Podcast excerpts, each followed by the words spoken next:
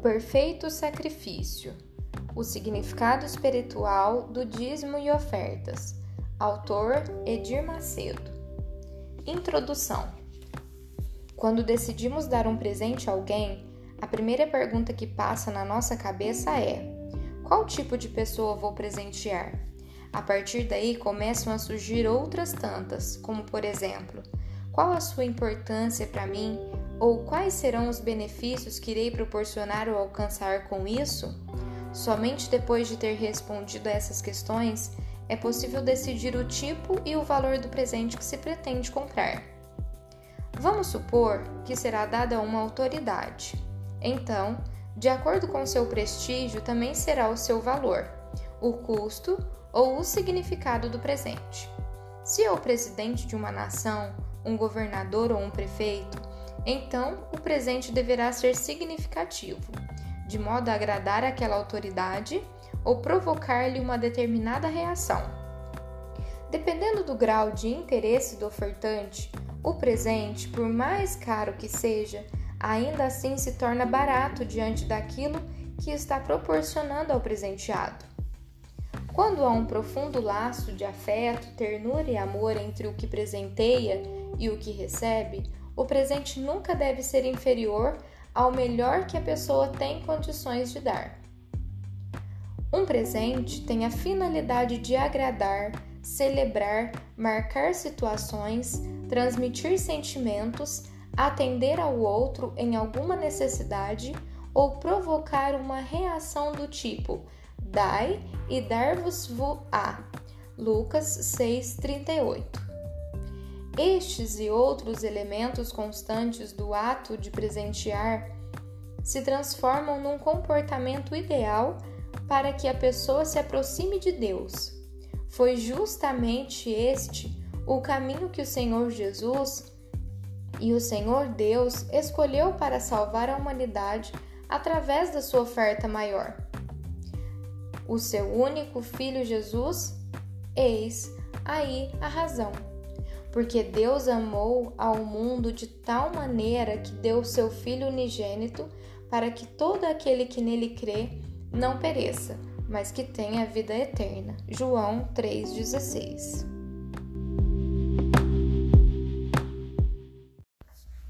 Capítulo 1 A oferta Toda oferta que se oferece a Deus revela o que está no coração do ofertante e mostra o seu relacionamento com ele. Através da oferta a Deus, a pessoa transmite amor, carinho, dedicação e consideração. Somente aqueles que num belo dia tiveram um encontro real com o Senhor Jesus Cristo podem avaliar a grandeza, a glória e a importância dos dízimos e das ofertas. Entretanto, o privilégio de ser dizimista e ofertante não tem sido de todos. Poucos sabem de verdade o significado de, ter, de dar e receber de Deus, principalmente porque essa relação inclui o maior e o mais sentimento que pode habitar no coração do homem, a fé. A Bíblia está repleta de exemplos, tanto de pessoas simples e humildes, quanto dos mais importantes e ricos executivos, que experimentam a alegria e o gozo de oferecer algo para Deus, Muitos foram impulsionados pelo sentimento de gratidão, outros movidos de profundo amor e há aqueles que o fazem pelo prazer de ajudar. O médico e evangelista Lucas, no seu evangelho, diz: Aconteceu depois disso que andava Jesus de cidade em cidade e de aldeia em aldeia, pregando e anunciando o evangelho do reino de Deus. E os doze iam com ele e também algumas mulheres que haviam sido curadas de espíritos malignos e de enfermidades. Maria, chamada Madalena, da qual saíram sete demônios, e de Joana, mulher de Cusa, procurador de Herodes, Susana e muitas outras as quais prestavam assistência com seus bens. Lucas 8, 1 ao 3. A grande verdade é que ao descobrir o caminho da fonte da salvação, dificilmente a pessoa consegue se conter. A partir de então, começa o processo de entrega de si mesmo, como ofertar em favor daqueles que se encontram perdidos? É justamente nesse ponto que está a santidade da oferta. Ainda que existam muitos tipos de ofertas, todos têm apenas um só sentido: representar a oferta de Deus para a salvação da humanidade. Sim, a oferta representa o Senhor Jesus Cristo. Daí a razão de ser tão santa e sagrada quanto a própria palavra de Deus. Aqueles que veem as doações das ofertas com os maus olhos, ou seja, do ponto de vista meramente mercadológico, principalmente do lado da igreja, também têm dificuldades para compreender a razão da vinda do Filho de Deus ao mundo. Ora, se não tem sensibilidade para compreender a maior oferta de todos os tempos, quanto mais para compreender a oferta cristã. Aliás, essa é a verdadeira razão pela qual muitos que têm ouvido a palavra não se compreendem de acordo com a vontade de Deus. Por isso mesmo, não conseguem alcançar o dom do arrependimento para conversão, haja vista que a oferta está intimamente relacionada com a salvação eterna em Cristo Jesus. A origem da oferta. Se analisarmos bem a narrativa da criação, verificaremos que enquanto Adão e Eva mantiveram íntima comunhão com Deus e não praticaram o pecado, não há qualquer referência à oferta. O casal humano vivia em fartura de saúde, paz e amor. Enfermidades, discórdias, contendas e ódios não tinham lugar em suas vidas, pois Adão e Eva se completavam. Tinham fartura de comida, pois do solo fez o Senhor Deus brotar toda sorte de árvores agradáveis à vistas e boas para alimento. Gênesis 2, 10. De riqueza de minerais, pois saí um rio do Éden para regar o jardim, e dali se dividia, repartindo-se em quatro braços. O primeiro chama-se Pison, é o que rodeia a terra de Avilá, onde há ouro. O ouro desta terra é bom. Também se encontram lá o, o bedélio e a pedra ônix. Gênesis 2, 11 12. Enfim, tinha abundância de tudo, especialmente da presença de Deus, que era o mais importante. Em tudo havia prazer, pois ao final das contas, a palavra Éden significa prazer ou deleite. É interessante perceber que não se fala de ofertas antes do pecado, nem de leis, altares ou sacerdotes. De acordo com a Bíblia, quando o homem quebrou o seu relacionamento com Deus pela rebelião e desobediência à sua santa palavra, o Senhor Deus instituiu o sacrifício animal como sendo o único meio de substituir o pecado e assim permiti-lo entrar em sua presença. A morte do animal significava a morte do pecado da pessoa que o oferecesse a Deus. A Bíblia diz que após o pecado, Deus fez vestimentas de pele para Adão e Eva se cobrirem, em substituição às folhas de figueira que usavam para este fim. Gênesis 3:21. Vemos aqui que o Senhor sacrificou um animal para que a sua pele pudesse cobrir a nudez deles, instituindo esta forma de sacrifício a fim de apagar o pecado do pecador. Ora, aquele animal representava o Filho de Deus, Jesus Cristo, que queria, que teria de vir ao mundo mais tarde para sacrificar-se em favor da humanidade, cobrindo a nudez do homem diante do Pai a definição da palavra oferta.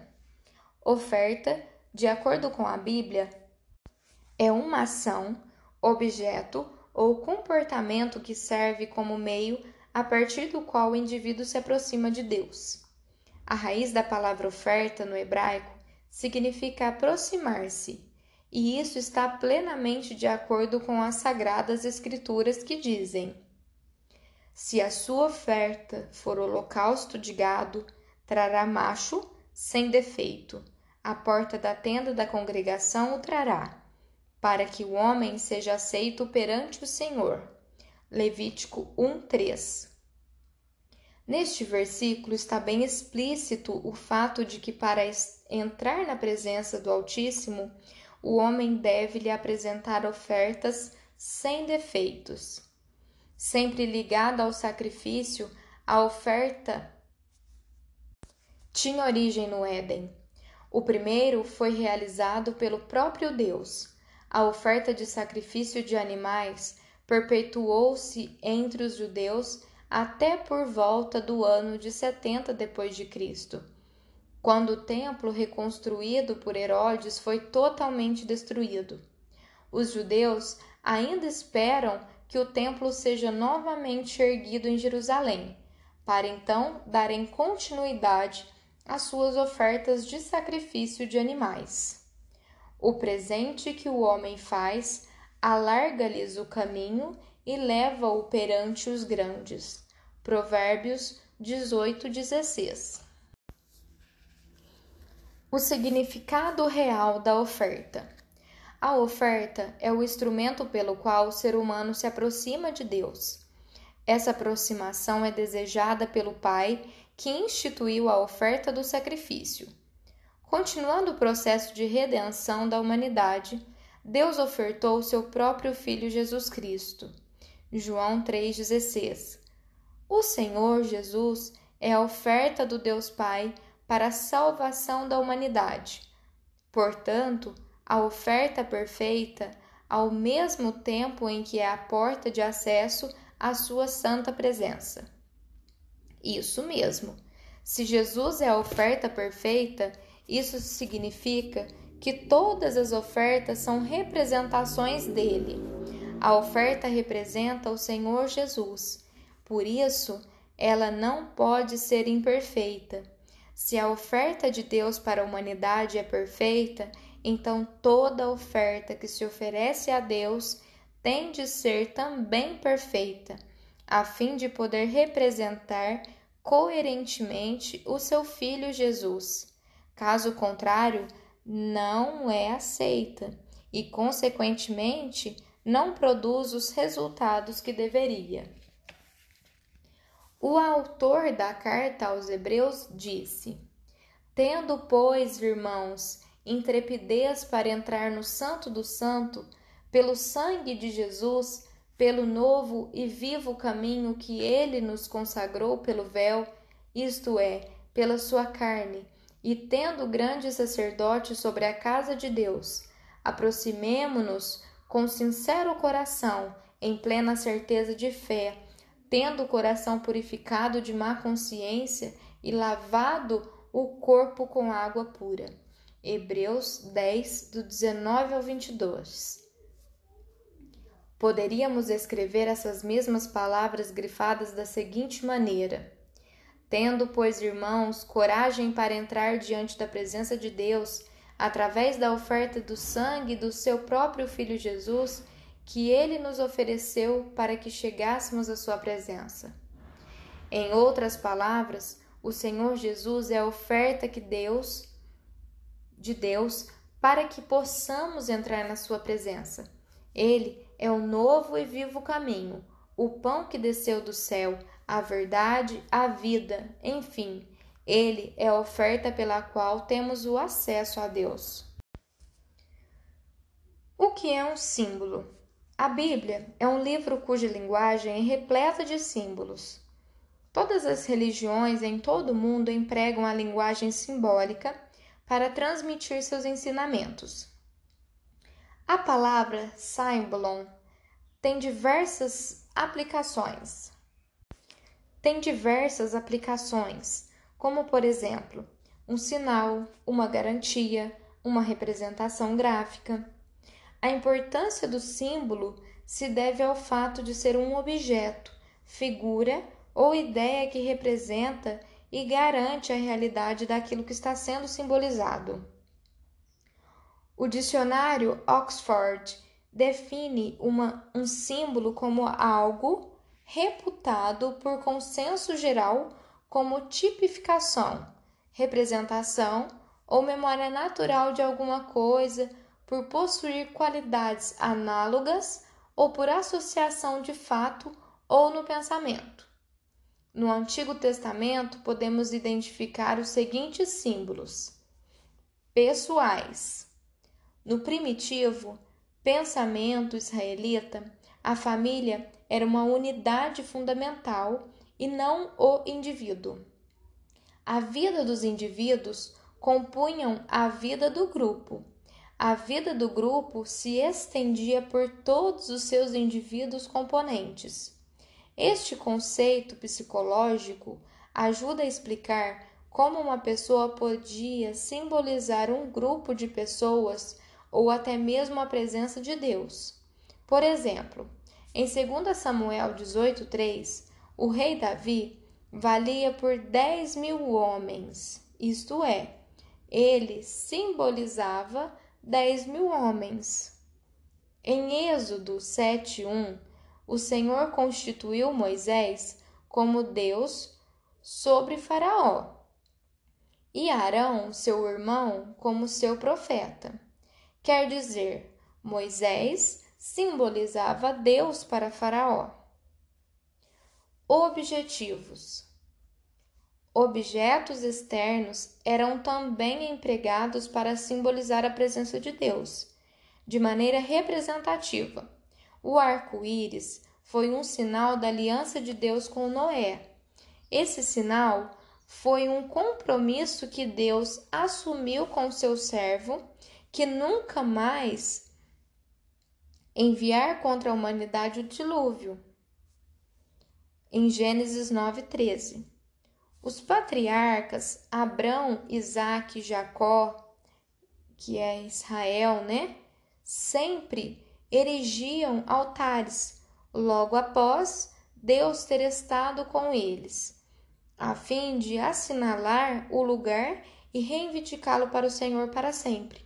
O altar simbolizava o local de encontro de Deus com o homem.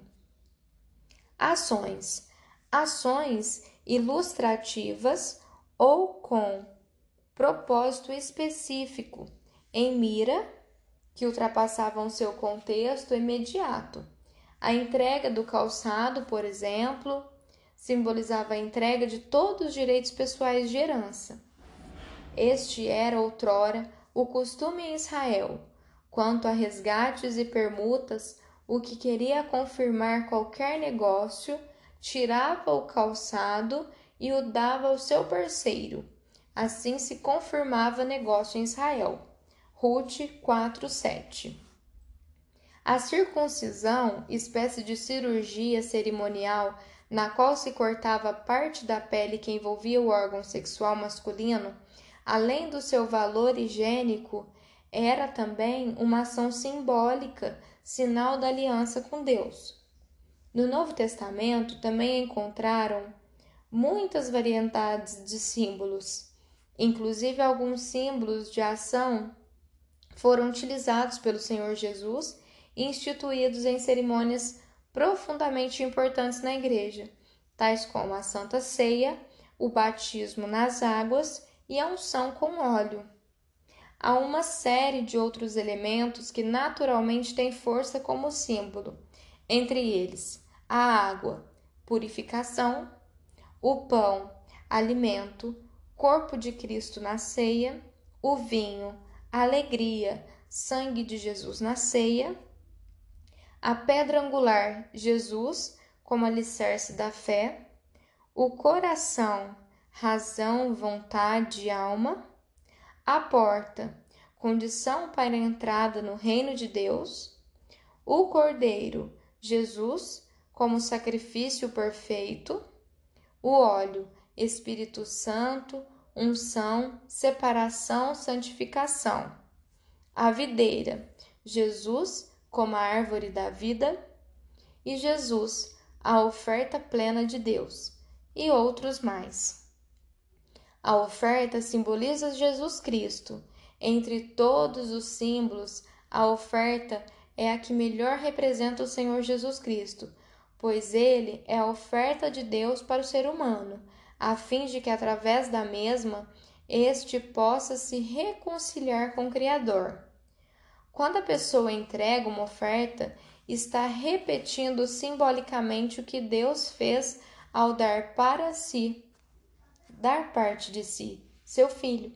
A oferta é parte da pessoa, pois carrega consigo o tempo de vida gasto para ser conseguida. A Bíblia afirma que Jesus deu seu sangue para salvar a humanidade. O sangue de Jesus é Ele mesmo, sua vida, seu sacrifício. Costuma afirmar que o dinheiro é o sangue da igreja, pois carrega consigo parte das vidas das pessoas, tempo, suor, inteligência e esforço para ser conseguido. É a este aspecto que me refiro. Convém registrar a diferença entre símbolo e representação. Os, os discípulos do Senhor Jesus o representam, o que não significa que o simbolizam. Pessoas ungidas e consagradas para o serviço da obra de Deus foram imbuídas de autoridade para representar-no. É o caso dos apóstolos, profetas, evangelistas, pastores e mestres que foram instituídos na Igreja para o aperfeiçoamento dos santos. Estes são embaixadores de Cristo, isto é, seus representantes. Um chefe de cada nação representa o seu povo em qualquer parte do mundo. Da mesma forma, os discípulos do Senhor Jesus, eles o representam como embaixadores diante do mundo, enquanto andam na sua presença. O sacerdote, o altar e a oferta. O sacerdote, o altar e a oferta formam uma trindade intimamente interligada. Não há oferta sem sacerdote e não há altar sem oferta. A oferta é um símbolo do Senhor Jesus. O ofertante é chamado de sacerdote e o altar é o lugar onde se oferece a oferta. O sacerdote, em todas as culturas religiosas, é aquele que faz a intermediação entre Deus e o homem. Mesmo que o povo de Israel somente eles tinham autoridade para oferecer sacrifícios de animais, ou holocaustos a Deus.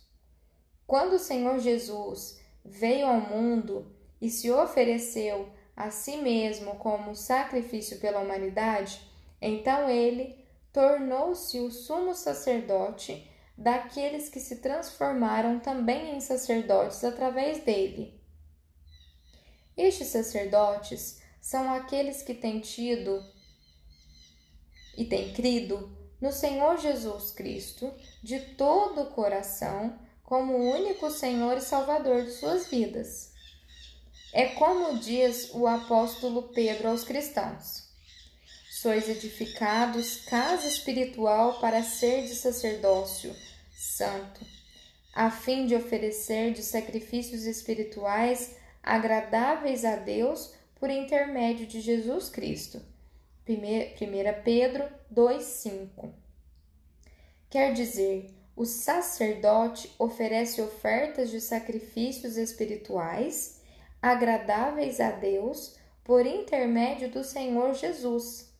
Também o apóstolo João disse: Aquele que nos ama e pelo seu sangue nos libertou dos nossos pecados e nos constituiu reino sacerdotes para o seu Deus e Pai. Apocalipse 1, 5, 6. Significa dizer que o Senhor Jesus é quem nos constitui sacerdotes para o seu Deus e Pai. É importante frisar que na eternidade todos os remidos estarão permanentemente oferecendo sacrifícios espirituais agradáveis a Deus e que aqui na Terra isso já é uma realidade, ou melhor, deve, eh, deve ser uma realidade, né? Todos os cristãos têm obrigação de estar sempre oferecendo a Deus ofertas e sacrifícios espirituais agradáveis a Deus, através do único sumo sacerdote que é Jesus Cristo. As obrigações dos sacerdotes judeus foram encravadas na cruz do Calvário, tendo nosso Senhor cancelado a dívida que tínhamos com Deus Pai como diz o apóstolo Paulo aos cristãos em Colossos. E a vós outros, que estáveis mortos pelas vossas transgressões e pelas incircuncisão da vossa carne, vos deu vida juntamente com ele, perdoando todos os vossos delitos, tendo cancelado o escrito de dívida que era contra nós e que constava de ordenanças, o qual nos era prejudicial. Removeu-o inteiramente, encravando-o na cruz. Colossenses 2, 13 e 14. Quer dizer, a lei mosaica nos colocou uma dívida para com Deus por causa do pecado. Porém, esta dívida o próprio Deus cancelou, encravando-na na cruz. A oferta de sacrifício do Senhor Jesus no Calvário pode pagar plenamente toda a nossa dívida. É claro que somente é paga a dívida daquele que aceita a oferta de Deus. Aqueles, porém, que não a aceitam, mantêm-se endividados com ele e, consequentemente, condenados à perdição eterna. Capítulo 2 os diversos tipos de oferta. Ainda no deserto, depois que o Senhor Deus livrou o seu povo da escravidão egípcia, ele orientou Moisés a construir o tabernáculo, onde estaria o altar dos sacrifícios. O livro de Êxodo termina com a construção deste tabernáculo. Mas, para que ele fosse utilizado, o Senhor instituiu os sacerdotes e leis concernentes à oferta. Um dos assuntos do Levítico, um dos livros do Antigo Testamento. De acordo com as leis de ofertas instituídas, nenhum judeu, por mais pobre que fosse, estava impedido de fazer suas ofertas a Deus. Daí a razão da existência dos diferentes tipos de ofertas. Vamos constatar que, Tais ofertas na lei apontavam para a graça, em que há muitas formas de ofertas a Deus através do Senhor Jesus Cristo. Oferta de sacrifício queimada. Também chamada de holocausto, era oferta de sacrifício de animal macho e sem defeito, toda queimada sobre o altar, exceto o sangue simbolizava a apresentação voluntária do ofertante a Deus. Apontava para a oferta voluntária do Senhor Jesus Cristo por intermédio da sua morte, pois, como está escrito a seu respeito: sacrifícios e ofertas não quiseste, nem holocaustos e oblações pelo pecado, nem com isto te deleitastes causas que se oferecem segundo a lei.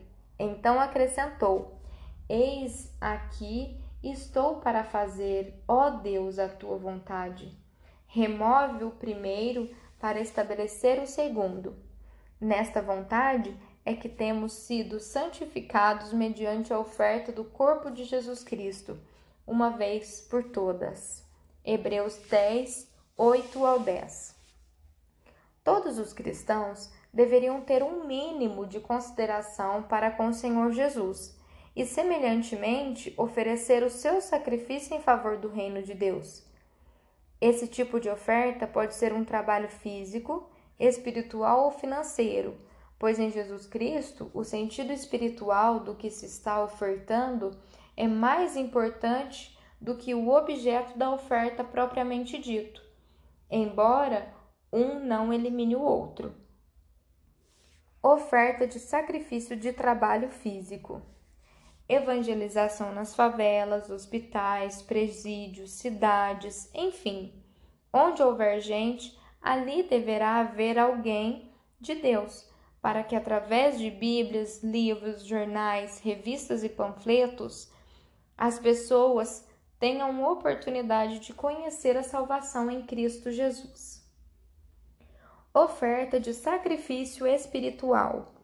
Há cristãos que não têm condições de sair às ruas para pregar evangelho, porém, elas podem oferecer a Deus, através do Senhor Jesus Cristo, as suas orações e jejuns em favor daqueles que estão fazendo a oferta de sacrifício de trabalho físico. Abraão ofereceu a sua oferta em oração de intercessão por Sodoma e Gomorra.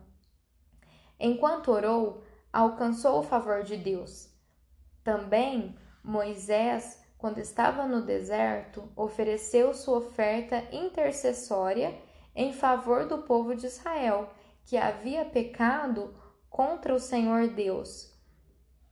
E Deus o atendeu e não destruiu o povo oferta de sacrifício financeiro. Há cristãos que não têm nenhuma condição de pregar o Evangelho ou mesmo apresentar os seus sacrifícios de jejuns diante de Deus, pois estão embutidos de sérias responsabilidades. Mas eles podem apresentar as suas ofertas de sacrifício financeiro somadas às orações pela igreja. A igreja, então, terá condições de fazer o trabalho evangelístico através dos meios de comunicação de massa e do, envio de mais missionários para os campos, além de poder abrir novas igrejas em lugares mais estratégicos. O verdadeiro seguidor do Senhor Jesus Cristo jamais deve se, se esquecer das seguintes palavras: Aquele que tem os meus mandamentos e os guarda. Este é o que me ama, e aquele que me ama será amado por meu Pai, e eu também o amarei e me manifestarei a ele. Se alguém me ama, guardará a minha palavra, e o meu Pai o amará, e viremos para ele e faremos nele morada. João 14, 21 ao 23. Não posso entender o tipo de amor que tantos cristãos dizem ter para com o Senhor Jesus enquanto estão sempre pensando em si mesmos.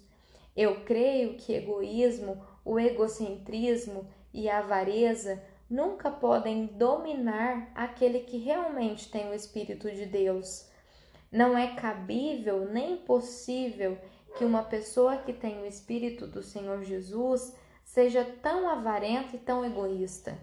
Quem tem o Espírito de Deus deve ter o mesmo caráter do Senhor Jesus, assim como quem tem o Espírito do mundo tem o mesmo caráter do mundo.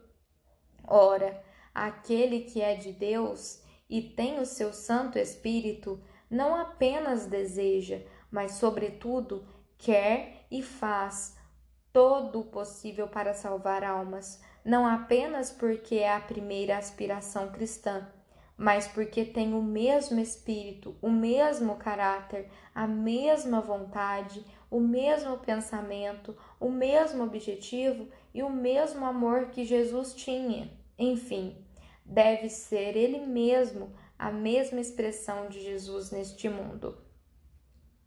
Daí, tudo que lhe é possível ofertar em prol daqueles que estão perdidos, tais como orações, jejuns, trabalhos evangelísticos, ofertas financeiras, enfim, tudo que ele fará porque ama as pessoas conforme Jesus as ama. Ama as pessoas perdidas porque ama o seu Salvador Jesus.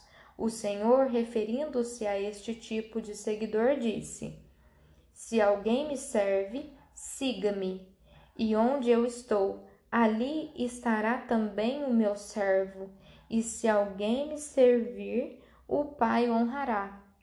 João 12, 26. Oferta de sacrifício de manjares. A oferta de manjares era feita de flor de farinha, ou seja, farinha fina, pães assados ou grãos na espiga. Deveriam ser trazidos à casa do Senhor em vasos puros, significando a limpeza do coração. Como quando os filhos de Israel trazem as suas ofertas de manjares em vasos puros à casa do Senhor. Isaías 66, 20. Esse tipo de oferta lembrava os israelitas que Deus lhe dava o alimento básico e que eles lhes deviam, em troca, suas vidas como dádiva ou tributo. O mel e o fermento não eram usados, pois ambos fermentavam. Entretanto, podiam ser utilizados nas ofertas das primícias. O sal representava a permanência e a incorruptibilidade, já que conserva o alimento sadio. Oferta de sacrifício pacífico. Essa oferta literalmente significa sacrifício de concórdia ou felicidade. Era o único sacrifício em que o ofertante partilhava comendo uma porção. Ilustrava assim a comunhão entre Deus e o homem, e entre as pessoas com base no sacrifício com sangue. O animal poderia ser macho ou fêmea, mas sem defeito. Os mais comuns eram boi, vaca, cordeiro, ovelha, cabrito e cabra oferta de sacrifício pelo pecado. Devia ser apresentada em casos de pecados por ignorância. O pecado cometido deliberadamente ou em desafio às leis de Deus não tinha perdão. A pessoa tinha que ser eliminada no meio da congregação. Veja Números 15 e 30. A pessoa comum podia trazer como oferta pelo pecado uma cabra sem defeito, uma ovelha, ou em casos de pobreza, duas rolas ou dois pombos. Em casos extremos, o indivíduo podia oferecer uma pequena porção de farinha fina. O sacrifício do Senhor Jesus foi a oferta plena e definitiva pelo pecado pois aquele que não conheceu o pecado, ele o fez pecado por nós, para que nele fôssemos feitos justiça de Deus. 2 Coríntios 5:21. Aqui está o âmago do evangelho. O Filho do Altíssimo sem pecado assumiu a culpa dos nossos pecados para que pudéssemos ser justificados diante do Deus Pai. A Igreja do Senhor Jesus também tem a obrigação de sacrificar suas ofertas em favor daqueles que estão perdidos no pecado. Oferta de sacrifício pela culpa é semelhante à oferta de sacrifício pelo pecado, entretanto, exigia a restituição. Por exemplo, nos casos de fraude, roubo, extorsão, objetos encontrados e não devolvidos, etc. O ofertante tinha de restituir o que estava retendo e mais uma taxa de 20%. O Senhor Jesus assumiu totalmente a culpa de todos nós, de modo que nada mais devemos ao nosso acusador, o diabo. É claro que isso não nos isenta, em casos particulares, de restituir à pessoa ou à sociedade o que retemos como consequência do pecado. Zaqueu, na Bíblia, após o encontro com o Mestre, devolveu quadruplicado o que havia roubado. Oferta de sacrifício alçada consistia em levantar e abaixar a coxa dianteira do animal sacrificado significando a sua separação como uma contribuição a Deus para uso dos sacerdotes. Sob a dispensação da graça, esse tipo de sacrifício pode ser compreendido como uma oferta exclusiva para os ministros do Evangelho, a fim de ajudá-los na sua manutenção. Oferta de libação consistia em 1,1 litro de vinho puro que era derramado sobre a oferta de manjares, simbolizando a igreja. O sacrifício dos perversos é abominável ao Senhor, mas a oração dos retos é o seu contentamento. Provérbios 15, 8. Capítulo 3 O temor na oferta. Para se ter uma ideia melhor sobre a santidade da oferta, é preciso entender que ela não pode ser oferecida por qualquer pessoa. Nem todos têm o direito de oferecer ofertas a Deus, já que elas são instrumento de comunhão. No caso da pessoa não ser cristã e por isso mesmo não ter sido lavada no sangue de Jesus, não lhe é dado o direito de entrar na presença de Deus. Essa pessoa, primeiramente, precisa estar em condições de santidade para chegar-se diante do Altíssimo. Tem que ter a sua vida pautada na palavra dele, que deu a sua vida por ela. Se a sua condição é pecaminosa, então a sua oferta não é aceita diante de Deus. O Senhor Jesus ensinou isso a seus discípulos quando disse: Se, pois, ao trazeres ao altar a tua oferta, ali te lembrares que o teu irmão tem alguma causa contra ti, deixa perante o altar a tua oferta, vai primeiro reconciliar-se com teu irmão e então voltando faze a tua oferta. Mateus 5:23. Muitas pessoas pensam que dar ofertas no templo é um favor que presta a pastor da igreja. Na verdade, isso demonstra uma grande falta de conhecimento da palavra de Deus. Se a palavra é verdadeira, como temos crido de todo o coração, então a oferta é uma grande benção para o ofertante. O apóstolo Paulo, recordando as palavras que o Senhor Jesus disse, deixa bem claro o significado do propósito da oferta. Mas bem-aventurado é dar do que receber. Atos 20, 35. Não é o ministro de Deus, portanto, quem vai usufruir plenamente das consequências da oferta na igreja, mas o próprio ofertante. O fato é que a partir do momento em que uma pessoa é convidada a trazer a sua oferta ao altar, o servo de Deus está lhe dando a oportunidade de se aproximar do trono da graça. Aquele homem de Deus, como ministro do Evangelho, ungido como Espírito Santo, tem autoridade espiritual para receber, em nome do Senhor Jesus, as ofertas do povo para a divulgação do reino de Deus neste mundo. Essas ofertas não apenas permitem a propagação do Evangelho, mas, sobretudo, aproximam o ofertante de Deus. É por isso que a oferta não pode ser defeituosa. Não se dá qualquer coisa ou aquilo que não faz diferença para quem oferece. Ela tem de ser santa, pura, sem defeito, e para tanto tem que haver temor no coração do ofertante quando for apresentada no altar. Há de se considerar que ela não está sendo trazida para o sacerdote, mas para Deus tanto o homem de Deus quanto o ofertante têm de estar vivendo um padrão de santidade aceitável para Deus, para poder ao menos tocar na oferta. Quando isso é observado, então certamente a pessoa é abençoada.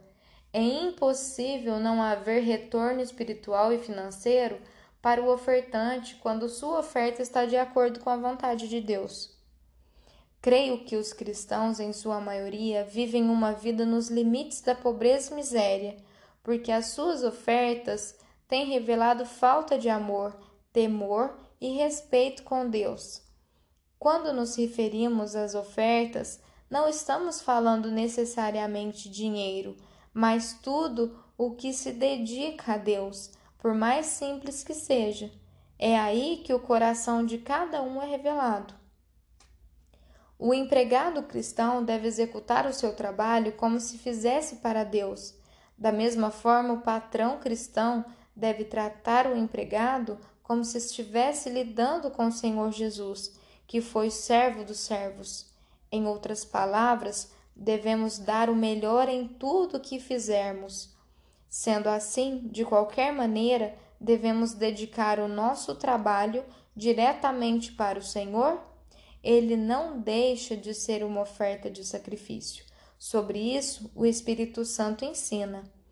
Quanto a vós, outros servos, obedecei o vosso Senhor segundo a carne, com temor e tremor, na sinceridade do vosso coração, como a Cristo, não servindo à vista, como para agradar a homens, mas como servos de Cristo, fazendo de coração a vontade de Deus, servindo de boa vontade como ao Senhor e não como a homens, certos de que cada um, se fizer alguma coisa boa, receberá isso, outra vez do Senhor, quer seja servo, quer livre. E vós, senhores, de igual modo, procedei para com eles, deixando as ameaças, sabendo que o Senhor, tanto deles como vosso, está nos céus, e que para ele não há acepção de pessoas. Efésios 6, do 5 ao 9 chegamos à conclusão de que tudo que uma pessoa cristã é ou faz constitui uma oferta direta ou indireta para Deus. Qualquer trabalho a executar, seja para Deus ou para um ímpio qualquer, representa o seu sacrifício para Deus, uma vez que, como cidadão do reino de Deus e luz do mundo, é obrigação do cristão dá o melhor testemunho dele, que vive e reina no seu interior, através de um comportamento cristão exemplar. Creio que foi justamente isso que o Senhor Jesus quis ensinar quando disse: Vós sois a luz do mundo. Não se pode esconder a cidade edificada sobre um monte, nem se acende uma candeia para colocá-la debaixo da alquiere, mas no velador e alumia a todos os que se encontram na casa. Assim brilhe também a vossa luz diante dos homens, para que vejam as vossas boas obras e glorifiquem a vosso Pai que está nos céus. Mateus 5, 14 ao 16. Qualquer trabalho espiritual, material e secular, não importa para quem seja, o que executamos tem que ser o melhor. Se por acaso o trabalho que o cristão realiza não é recomendado pela palavra de Deus, então é melhor que ele o abandone e se engaje em outro tipo de serviço, a fim de poder trabalhar com todas as suas forças, realizar o melhor e também desta maneira agradar ao Senhor. O que jamais deve esquecer é que o seu testemunho, seja por palavras ou por ações, em quaisquer circunstâncias, tem de exalar o perfume do Senhor Jesus diante de todos quantos estão à sua volta. Uma forma de pregar a palavra de Deus sem abrir a boca é dar testemunho de boa conduta e boas obras. É isso que o apóstolo, apóstolo Paulo, inspirado pelo Espírito Santo, nos diz. Rogo-vos, pois, irmãos, pelas misericórdias de Deus, que apresentei-vos o vosso corpo por sacrifício vivo, santo e agradável a Deus, que é o vosso culto racional. Romanos 12, 1. Sabemos que é difícil servir a um não cristão como se fosse ao Senhor.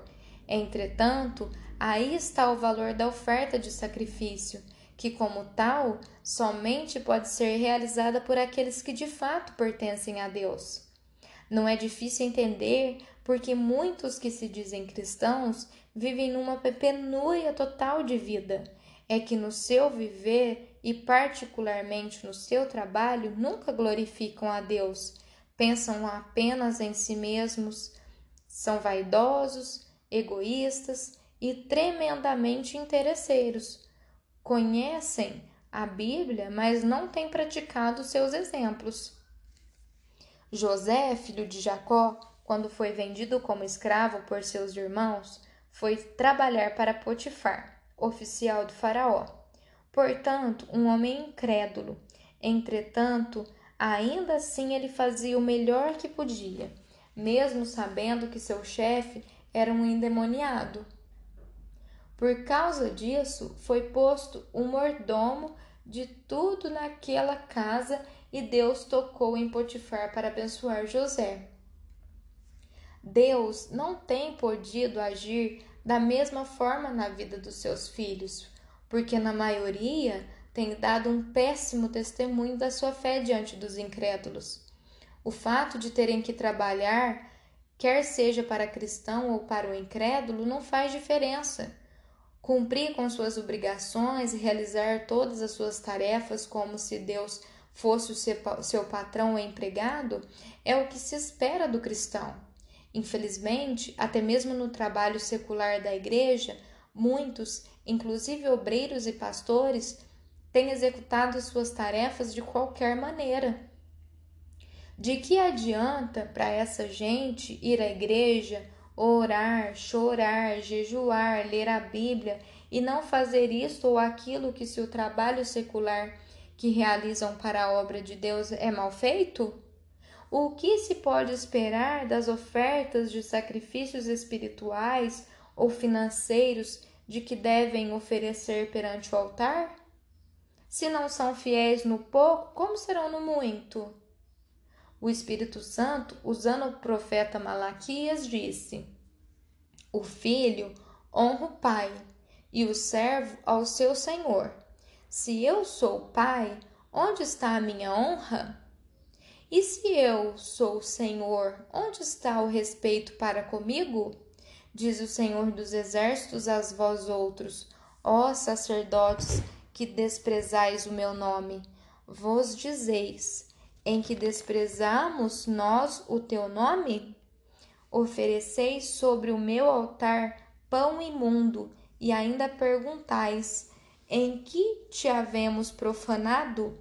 Nisto que pensais, a mesa do Senhor é desprezível. Quando trazeis animal cego para o sacrificardes, não é isso mal? E quando trazeis o coxo ou o enfermo, não é isso mal? Ora, apresenta-o ao teu governador, acaso terá ele agradado em ti e te fará favorável? Diz o Senhor dos Exércitos. Agora, pois, suplicai o favor de Deus que nos conceda sua graça. Mas como tais ofertas nas vossas mãos, aceitará ele a vossa pessoa? Diz o Senhor dos Exércitos. Tomara houvesse entre vós quem feche as portas, para que não acendesseis debalde o fogo do meu altar. Eu não tenho prazer em vós, diz o Senhor dos Exércitos, nem aceitarei da vossa mão a vossa oferta. Mas, desde o nascente do sol até o poente, é grande entre as nações o meu nome, e em todo lugar lhe é queimado incenso e trazidas ofertas puras, porque o meu nome é grande entre as nações, diz o Senhor dos Exércitos.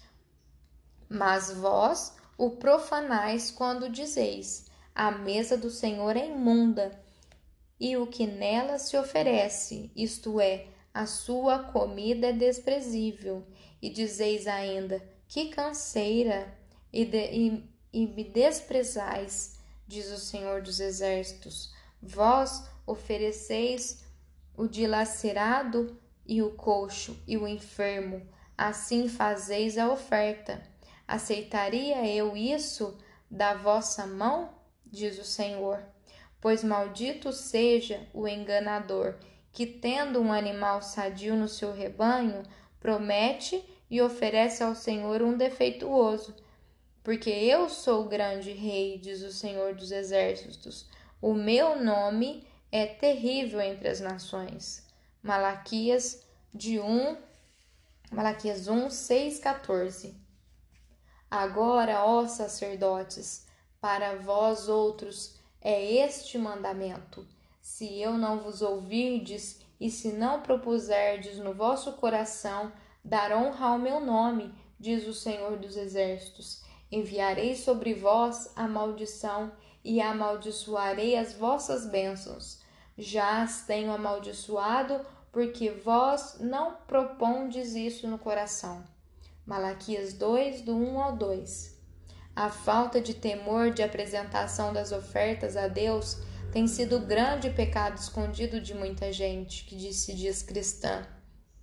Essa é uma das grandes razões pela qual a Igreja do Nosso Senhor Jesus Cristo está experimentando fracasso em muitos lugares. A falta de sinceridade e pureza na vida das pessoas, e isso se reflete nas ofertas que têm oferecido a Deus. O temor do Senhor é o princípio da sabedoria, e o conhecimento do santo é a prudência. Provérbios 9 e 10. Capítulo 4 A oferta e o galardão. Quando o Espírito Santo nos orienta, dizendo: Que apresenteis o vosso corpo para sacrifício vivo, santo e agradável a Deus, que é o vosso culto racional. Romanos 12, 1. Está afirmando que devemos manter todo o nosso ser 24 horas por dia e 365 dias do ano como oferta viva diante de Deus. Essa oferta viva nada mais é do que buscar viver a cada momento em função da fé cristã. Tudo o que somos, que pertencemos e que pretendemos ser e que pensamos ou fazemos deve ser para a glória do nosso Senhor Jesus Cristo. Aliás, essa é a instrução que o Espírito nos dá através do apóstolo Paulo quando diz: Finalmente, irmãos, tudo que é verdadeiro, tudo que é respeitável, tudo que é justo, tudo que é puro, tudo que é amável, tudo que é de boa fama, se alguma virtude há e se algum louvor existe, seja isso o que ocupe o vosso pensamento. Filipenses 4, 8 e ele conclui este pensamento enfático acrescentando: O que também aprendestes e recebestes e ouvistes e vistes em mim, isso praticai. Filipenses 4:9. Isso é muito mais do que simplesmente acreditar em Deus. É muito mais do que praticar uma religião ou ser cristão apenas aos domingos pela manhã. Isso é viver em oferta viva e contínua ao Senhor Jesus a cada momento da vida e colocar-se como templo vivo para a habitação do Espírito Santo. Não basta que tenhamos aquela fé religiosa no Senhor Jesus.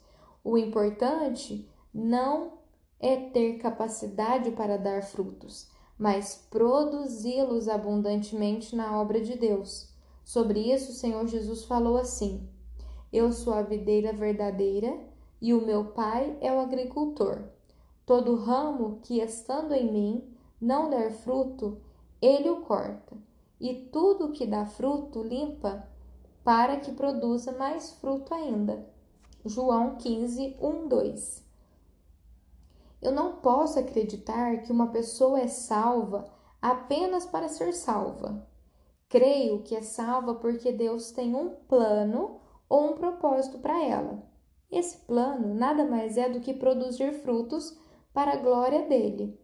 O maior desses frutos é, por sua vez, a oferta da própria vida como sacrifício vivo e santo ao Senhor.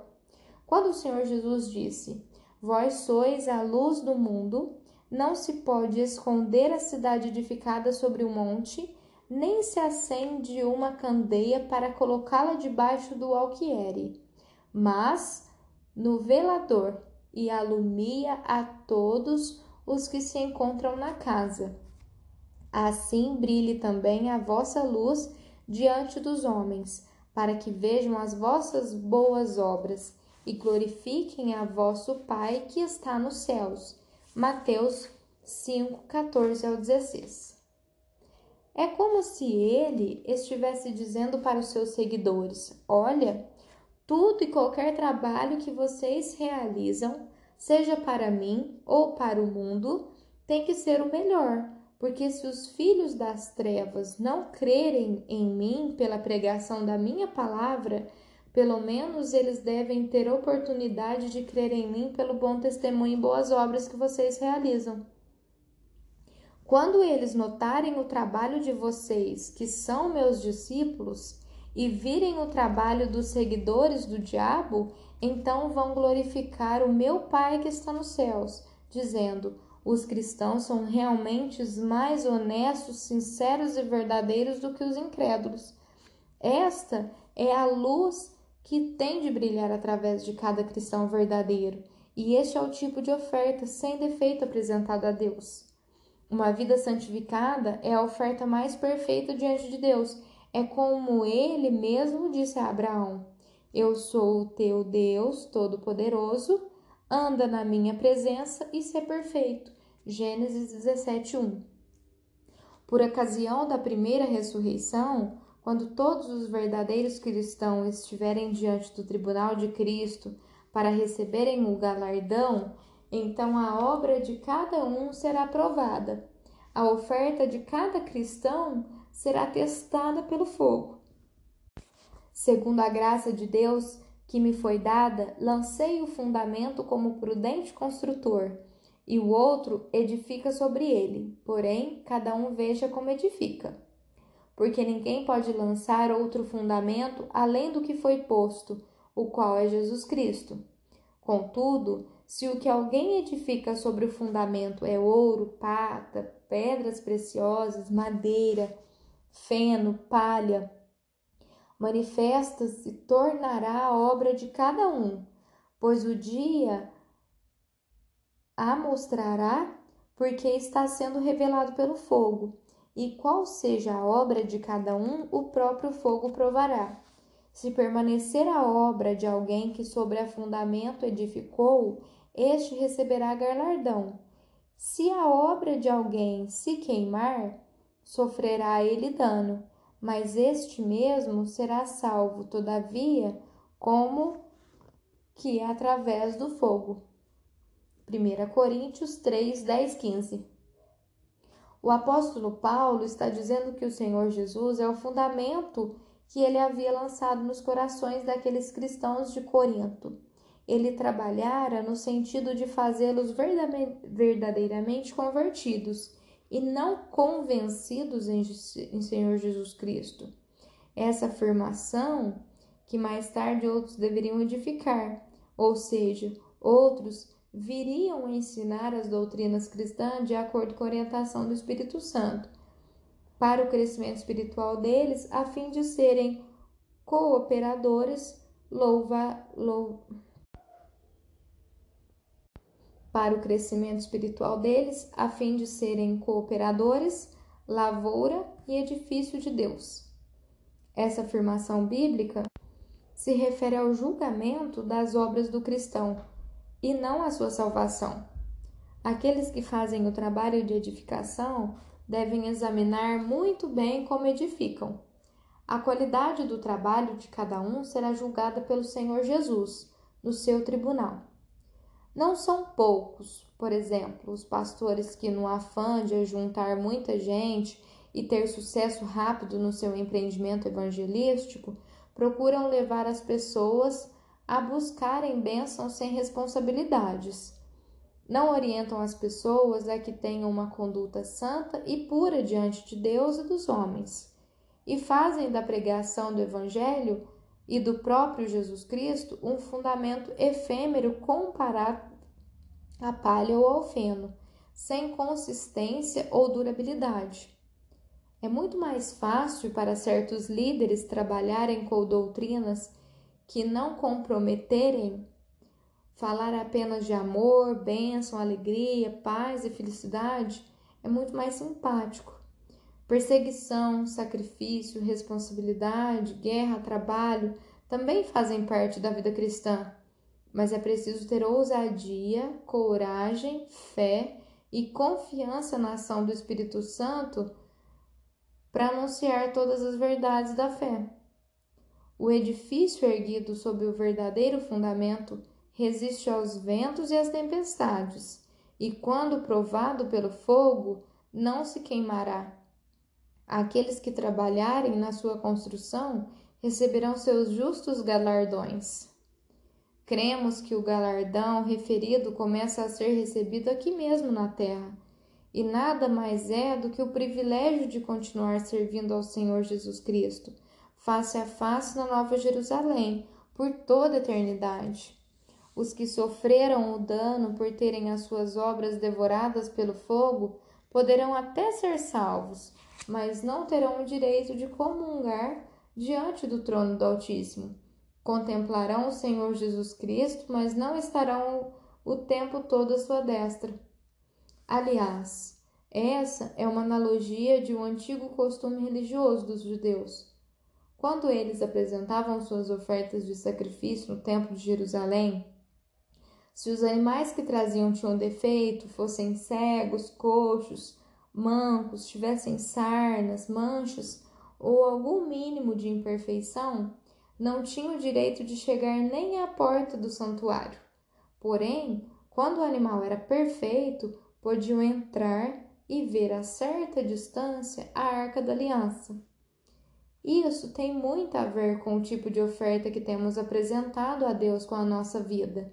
De acordo com a oferta de sacrifício que oferecemos ao Senhor, recebemos ou não o galardão, serviremos ou não diante dele por toda a eternidade. As nossas regalias e privilégios celestiais dependem do tipo de vida que temos ofertado a Deus. Quando o Senhor Jesus disse ao, ao jovem rico que ele deveria vender todas as suas propriedades e dar o dinheiro aos pobres para ter um tesouro no céu, se referia justamente a isso. O tesouro era o direito de viver e servir ao Rei dos Reis na sua glória para todo sempre. E eis que venho sem demora, e comigo está o galardão que tenho para retribuir a cada um segundo as suas obras. Apocalipse 22, 12. Capítulo 5 O sacrifício. A prática do sacrifício é universal. Ele é encontrado de alguma forma nas religiões de todos os povos em todos os tempos, sendo considerado como a mais alta expressão de fé, cuja manifestação é necessária para que possa ser realizado. Em outras palavras, podemos dizer que a fé é o principal ingrediente para que haja um autêntico sacrifício. Sem fé, ele não é completo, não passa de uma mera oferenda. O sacrifício inclui o ato de renunciar voluntariamente alguma coisa em troca de outra muito mais valiosa. É a menor distância entre o querer e o realizar e inclui a troca. Muitos que se dizem cristãos ou religiosos evitam falar deste assunto, mas a grande verdade é que na rea relação entre o ser humano e Deus está sempre presente o dar e o receber. Ele é o cumprimento da palavra profética de Deus para Adão. No suor do rosto comerás o teu pão até que tornes a terra. Gênesis 3:19. O que significa dizer que toda e qualquer conquista tem que ser na base do sacrifício? Todas as conquistas da vida têm o preço do sacrifício. Tudo tem o seu preço. Se o objetivo que eu quero alcançar é muito alto, então alto também será o preço do sacrifício que terei que pagar. Quanto maior é a conquista, maior também será o sacrifício para consegui-la. O preço de uma conquista é proporcional ao seu tamanho. Por isso, grandes vitórias são conquistadas somente por homens de Deus, corajosos, firmes e determinados. O Espírito Santo nunca escolhe covardes para realizar coisas grandes para a glória do seu Filho. Pelo contrário, da mesma forma como escolheu pessoas especiais no passado, ele os faz nos dias de hoje. Essas pessoas escolhidas a dedo são sempre aquelas que estão dispostas a sacrificar tudo pela sua causa. Quem somente observa o vento nunca semeará, e o que olha para as nuvens nunca cegará. Eclesiastes 11, 4 O preço da nossa salvação foi o sacrifício de nosso Senhor Jesus. O que temos de pagar para manter a salvação é a nossa própria renúncia dia após dia. O Senhor Jesus fala isso em outras palavras quando diz: E quem não toma a sua cruz e vem após mim, não é digno de mim. Quem acha a sua vida, perdê-la-á. Quem, todavia, perde sua vida por minha causa, achá-la-á. Mateus 10, 38, 39. Tomar a cruz e seguir ao Senhor Jesus, bem como perder a vida pela sua causa, é pagar o preço do sacrifício. Ninguém é capaz de sacrificar algo sem que tenha realmente total e absoluta certeza daquilo que espera conquistar. Daí a razão do sacrifício. Tem que ter dois aspectos principais: o espiritual e o material. O aspecto espiritual diz respeito à fé, pois, ora, a fé é a certeza de coisas que se esperam, a convicção de fatos que não se veem. Hebreus 11:1. Podemos afirmar que a fé é a alma do sacrifício. Qualquer que seja o sacrifício, a fé é a sua fonte geradora. É a fé que o estimula. Sem ela não pode haver o perfeito sacrifício. Um estudante, por exemplo, nunca sacrificaria noites de sono, domingos e feriados, debruçado sobre seus livros escolares, se não estivesse imbuído na fé no resultado futuro. O lavrador sensato jamais sacrificaria a sua semente sobre a terra se não tivesse certeza absoluta de uma colheita abundante. E o investidor financeiro jamais arriscaria o seu capital se não acreditasse nos juros. O trabalhador não trabalharia o dia todo e, o, e todo mês se não tivesse fé de receber o seu salário. Até mesmo na vida sentimental, os jovens nunca sacrificariam a liberdade da individualidade se não tivesse fé de construir uma família feliz. Ora, verificamos assim que em todas as áreas da vida humana a fé é fundamental. Se não existisse a fé, não haveria amor nem esperança, não haveria casamento nem família, não haveria relacionamento com Deus, enfim, não haveria ordem na sociedade, muito menos sociedade. Esse mundo seria um caos total. O aspecto material do sacrifício é o elemento a ser sacrificado. Nos tempos do Antigo, do Antigo Testamento, era comum se oferecer a Deus animais ou frutos da terra. Vemos isso na narrativa de Abel e Caim. Este último ofereceu as primícias do fruto da terra. Abel, entretanto, ofereceu a Deus as primícias do seu rebanho e da gordura deste. A Bíblia afirma que o Senhor Deus se agradou da oferta de Abel, mas não se agradou da oferta de Caim. Por quê? A de Abel tipificava o sacrifício do Senhor, Jesus, em que o Cordeiro de Deus seria sacrificado para a remissão do pecado da humanidade.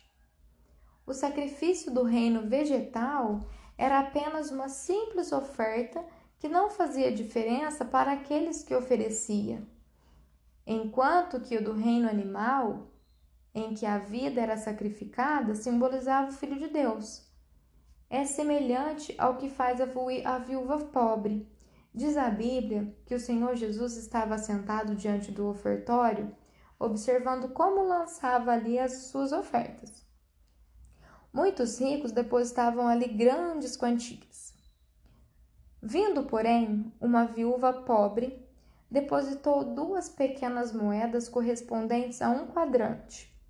E chamando seus discípulos, disse-lhes: Em verdade vos digo que esta viúva pobre depositou no gasofilácio mais do que o fizeram todos os ofertantes, pois todos eles ofertaram o que sobrava. Ela, porém, da sua pobreza, deu tudo quanto possuía, todo o seu sustento. Marcos 12, 42 ao 44. Esse exemplo da viúva retrata exatamente o sentido do sacrifício, pois ela, apesar da sua pobreza, deu tudo quanto possuía, todo o seu sustento. Ainda que sua oferta não expressasse um valor substancial, mesmo assim, diante dos olhos de Deus, somava muito mais do que todas as outras juntas. Essa oferta engloba o aspecto material e o espiritual. Em um primeiro momento, ela manifestou uma fé viva em Deus, pois acreditava que ele lhe devolveria multiplicado. Em seguida, deu tudo o que lhe possuía. Ela não teria dado todo o seu sustento se não estivesse absolutamente convicta de que seria abençoada. Podemos concluir o seguinte: Quantidade nem sempre exprime qualidade. A qualidade da fé de cada um é medida pela qualidade do sacrifício, e a qualidade do sacrifício exprime a qualidade da fé. É isso que agrada a Deus. Não importa o tamanho da fé, mas sim que ela seja pura, fundamentada na palavra de Deus e sem um mínimo de dúvida isso é fé viva e total. Vejamos, por exemplo, alguns homens de Deus que no passado tiveram que pagar pela fé o preço do sacrifício. Noé. Noé sacrificou-se oferecendo 100 anos de sua vida a Deus para construir a, arca, a qual mais tarde salvaria a ele e toda a sua família. Abraão. Abraão deixou a sua terra, a parentela e a casa de seu pai, sacrificando toda a sua existência para se tornar o pai na fé do povo de Deus. Isaac. Isaac submeteu-se a viver na terra dos seus inimigos para garantir a sua posse e vir a se tornar riquíssimo. Jacó. Jacó sacrificou 14 anos da sua vida em trabalho duro para seu sogro, a fim de se casar com Raquel, a quem amava. José. José teve de ser vendido como escravo, ser preso, submeter a humilhações para se tornar o segundo homem mais importante do Egito. Moisés Moisés sacrificou seu futuro no Egito, andou errante pelo deserto, trabalhando duro por cerca de 40 anos para finalmente ser o maior estadista, legislador e libertador do povo de Israel. Muitos outros homens em suas respectivas épocas ocuparam lugar de destaque na vontade de Deus, nos ensinando que não existe conquista sem sacrifício, sem o sangue da dor, humilhação, renúncia, abandono, enfim, o sangue do preço daquilo que nos queremos conquistar. Os que desejam conquistar coisas grandes não medem o preço do sacrifício que têm de pagar para conquistá-las. Se assim o fizerem, seria porque não estariam preparados para conquistá-los. Para alcançar um objetivo, não se pode regatear o custo do seu sacrifício.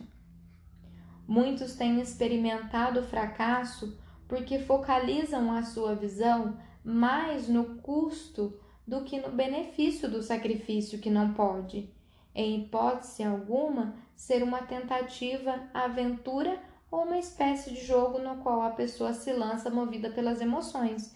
Não, o sacrifício resulta em conquistas devido à fé e à determinação. Quando alguém se lança para conquistar um determinado objetivo, jamais deve permitir que no seu coração passe pensamentos de dúvida com respeito ao resultado final. Muito pelo contrário, tem que crer no preço do sacrifício que já pagou o custo da sua vitória. Se já o fez, então a conquista é só uma questão de tempo. Mesmo que demore um pouco, ainda assim não se deixa dominar pela ansiedade, porque é preciso estar absolutamente seguro de que a conquista já foi realizada. É importante salientar que o próprio Deus, que tem o controle de todas as coisas, tanto nos céus como na terra, e que poderia ter traçado um outro plano para salvar a humanidade, sem que tivesse de sacrificar o seu único filho, não o fez. Ele foi o primeiro a trilhar o caminho do sacrifício e também o primeiro a sofrer sua dor. Entretanto, graças a ele, com seu exemplo, a salvação nos foi possível. É interessante frisar que antes de ir à guerra, o povo de Israel fazia suas ofertas de sacrifício. Por quê?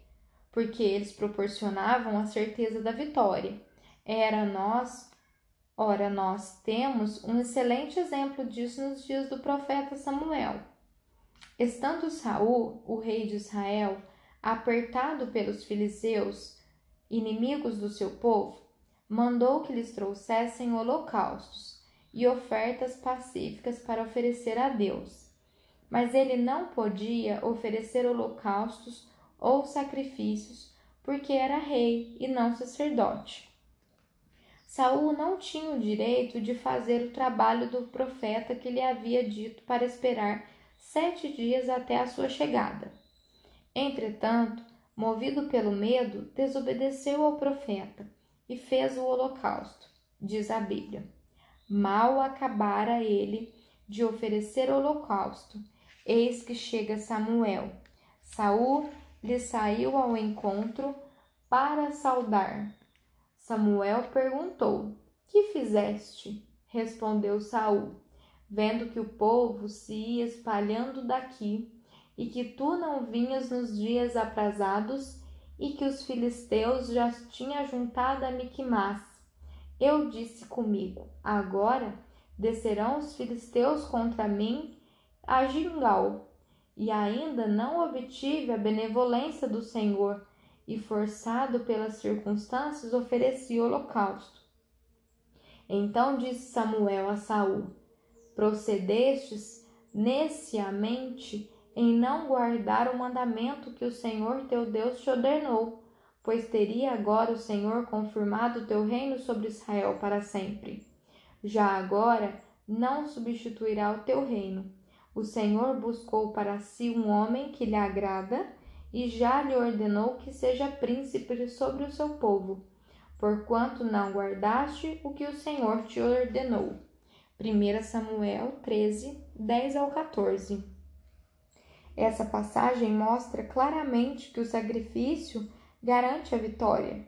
Saul ofereceu o holocausto para unir o povo e prepará-lo para a guerra. Assim, o povo iria adquirir confiança na vitória e espiritualmente estaria preparado para enfrentar os inimigos na certeza da vitória. Sacrifícios judaicos.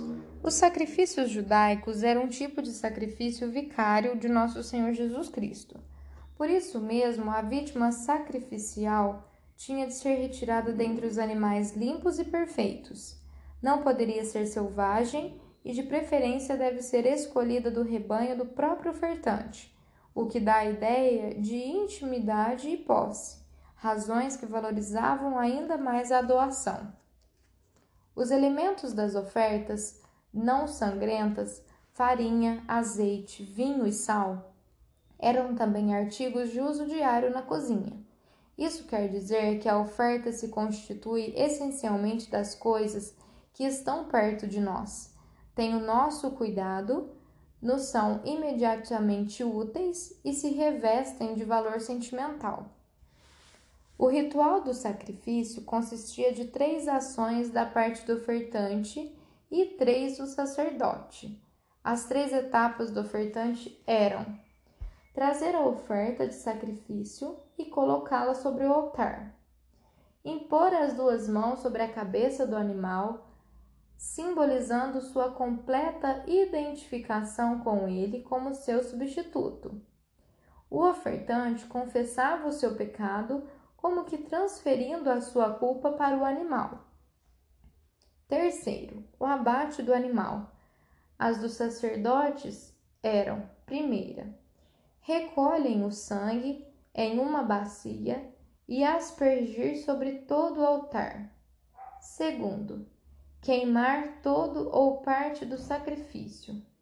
Terceiro, recolher parte da oferta que lhe servia de alimento. Ninguém estava isento da oferta de sacrifício, nem mesmo aqueles que viviam em extrema pobreza. Touros, bodes, cabras, cordeiros, pombas, pequenos pássaros e até farinha podia ser oferecido no templo. A lei mosaica dizia: se as suas posses não lhe permitirem trazer uma candeira, trará ao Senhor como oferta pela culpa, pelo pecado que cometeu, duas rolas ou duas pombinhas, um como oferta pelo pecado e o outro como holocausto.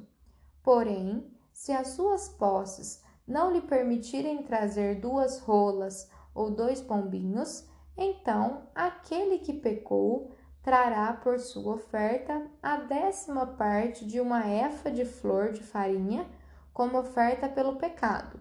Não lhe deitará azeite, nem lhe porá em cima incenso, pois é oferta pelo pecado. Levítico 5, do 7 ao 11. O sacrifício vicário do Senhor Jesus Cristo satisfez definitivamente toda a necessidade de sacrifícios expiatórios, não sendo estes, portanto, mais necessários. Mas isso não significa que não haja mais necessidade de outros tipos de sacrifício. Todos os cristãos devem continuar praticando principalmente os sacrifícios espirituais, conforme a orientação do Espírito Santo, através dos seus servos que escreveram o seguinte: Também vós mesmos, como pedras que vivem, sois edificados casa espiritual para ser de sacerdócio santo, a fim de oferecer sacrifícios espirituais agradáveis a Deus por intermédio de Jesus Cristo. 1 Pedro 2:5 Esses sacrifícios espirituais são as ofertas de louvor, adoração e súplica em favor da Igreja e dos servos do Senhor. Os serviços e as ofertas financeiras apresentados para patrocinarem a pregação do Evangelho por todo o mundo. Tudo que é feito de todo o coração e com todas as forças, na esperança da vinda do reino de Deus a este mundo, deve ser considerado sacrifício espiritual agradável a Deus. Rogo-vos, pois, irmãos, pelas misericórdias de Deus, que apresentei o vosso corpo para sacrifício por sacrifício vivo, santo e agradável a Deus que é o vosso culto racional. Romanos 12, 1. Apresentar o vosso corpo por sacrifício vivo, santo e agradável a Deus significa viver em santidade, isto é, considerar o corpo físico como templo e propriedade do Espírito Santo e fazer uso dele para glorificá-lo. É sacrifício espiritual se faço alguma coisa da qual a minha consciência me acusa, então devo imediatamente parar de praticá-la. Assim, procedendo, estarei apresentando a Deus o meu culto racional. E isso é um sacrifício espiritual. A espiritualidade do sacrifício consiste na sua intenção, mesmo que este use coisas visíveis materiais. O Senhor falou ao profeta Isaías, condenando os sacrifícios do povo de Israel, porque não apresentavam os verdadeiros sentimentos do coração das pessoas. Eram ofertas apenas de coisas que nada significavam. De que me serve a mim a multidão de vossos sacrifícios? diz o Senhor. Estou farto dos holocaustos de carneiros e da gordura de animais cevados e não me agrado do sangue de novilhos, nem de cordeiros, nem de bodes. Isaías 1:11. O apóstolo Paulo chama de sacrifício aceitável, aprazível a Deus as ofertas financeiras para o sustento do seu ministério missionário. Portanto, aqui constatamos que as ofertas destinadas à pregação do Evangelho são um tipo de sacrifício espiritual. Recebi tudo e tenho abundância. Estou suprido desde que Epafrodito me passou as mãos. O que me veio de vossa parte para o, como aroma suave, como sacrifício aceitável e aprazível a Deus. Filipenses 4:18. A espiritualidade da oferta de sacrifício implica na confiança do ofertante de que o Senhor o está aceitando e na certeza de que ele responderá de acordo com a sua palavra. Ofereceis sacrifícios de justiça e confiai no Senhor. Salmos 4, 5. Capítulo 6 O dízimo. Sua origem. Dízimo quer dizer a décima parte. É um costume muito antigo. Antes da lei de Moisés, o patriarca Abraão, por exemplo, deu o dízimo ao Maquisedeque, rei de Salém, de todos os despojos que conquistou dos seus inimigos quando libertou seu sobrinho Ló.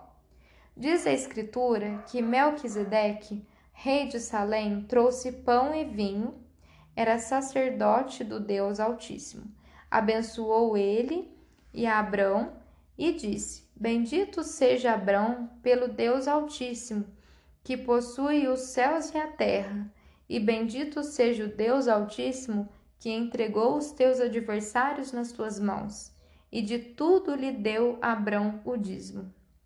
Gênesis 14, 18 ao 20.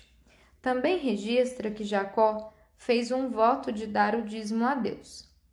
Fez também Jacó um voto, dizendo: Se Deus for comigo e me guardar nesta jornada, me empreendo e me der pão para comer e roupa que me vista, de maneira que eu volte em paz para a casa de meu pai, então o Senhor será o meu Deus, e a pedra que erigi por coluna será a casa de Deus, e de tudo quanto me concederes, certamente eu te darei o dízimo. Gênesis 28, do 20 ao 22. A lei de Moisés declarava que a décima parte dos produtos da terra, bem como os dos rebanhos e manadas, pertencia ao Senhor e tinham que ser-lhe paga. Este pagamento deveria ser feito na mesma espécie, ou seja, o dízimo de ovelhas teria que ser ovelhas. O dízimo de azeite teria de ser em azeite. Se o dizimista quisesse o dízimo em dinheiro, então deveria acrescentar mais 20% do valor. Por exemplo, se ele tinha de dar 10 ovelhas como dízimo, mas em dinheiro deveria levar ao templo o valor de 12 ovelhas. O dízimo era entregue aos levitas, a tribo dos sacerdotes, que por sua vez dedicava uma décima parte para o sustento do sumo sacerdote, ou seja, o dízimo dos dízimos. Aos filhos de Levi dei todos os dízimos em Israel por herança, pelo serviço que prestam, serviços da tenda da congregação.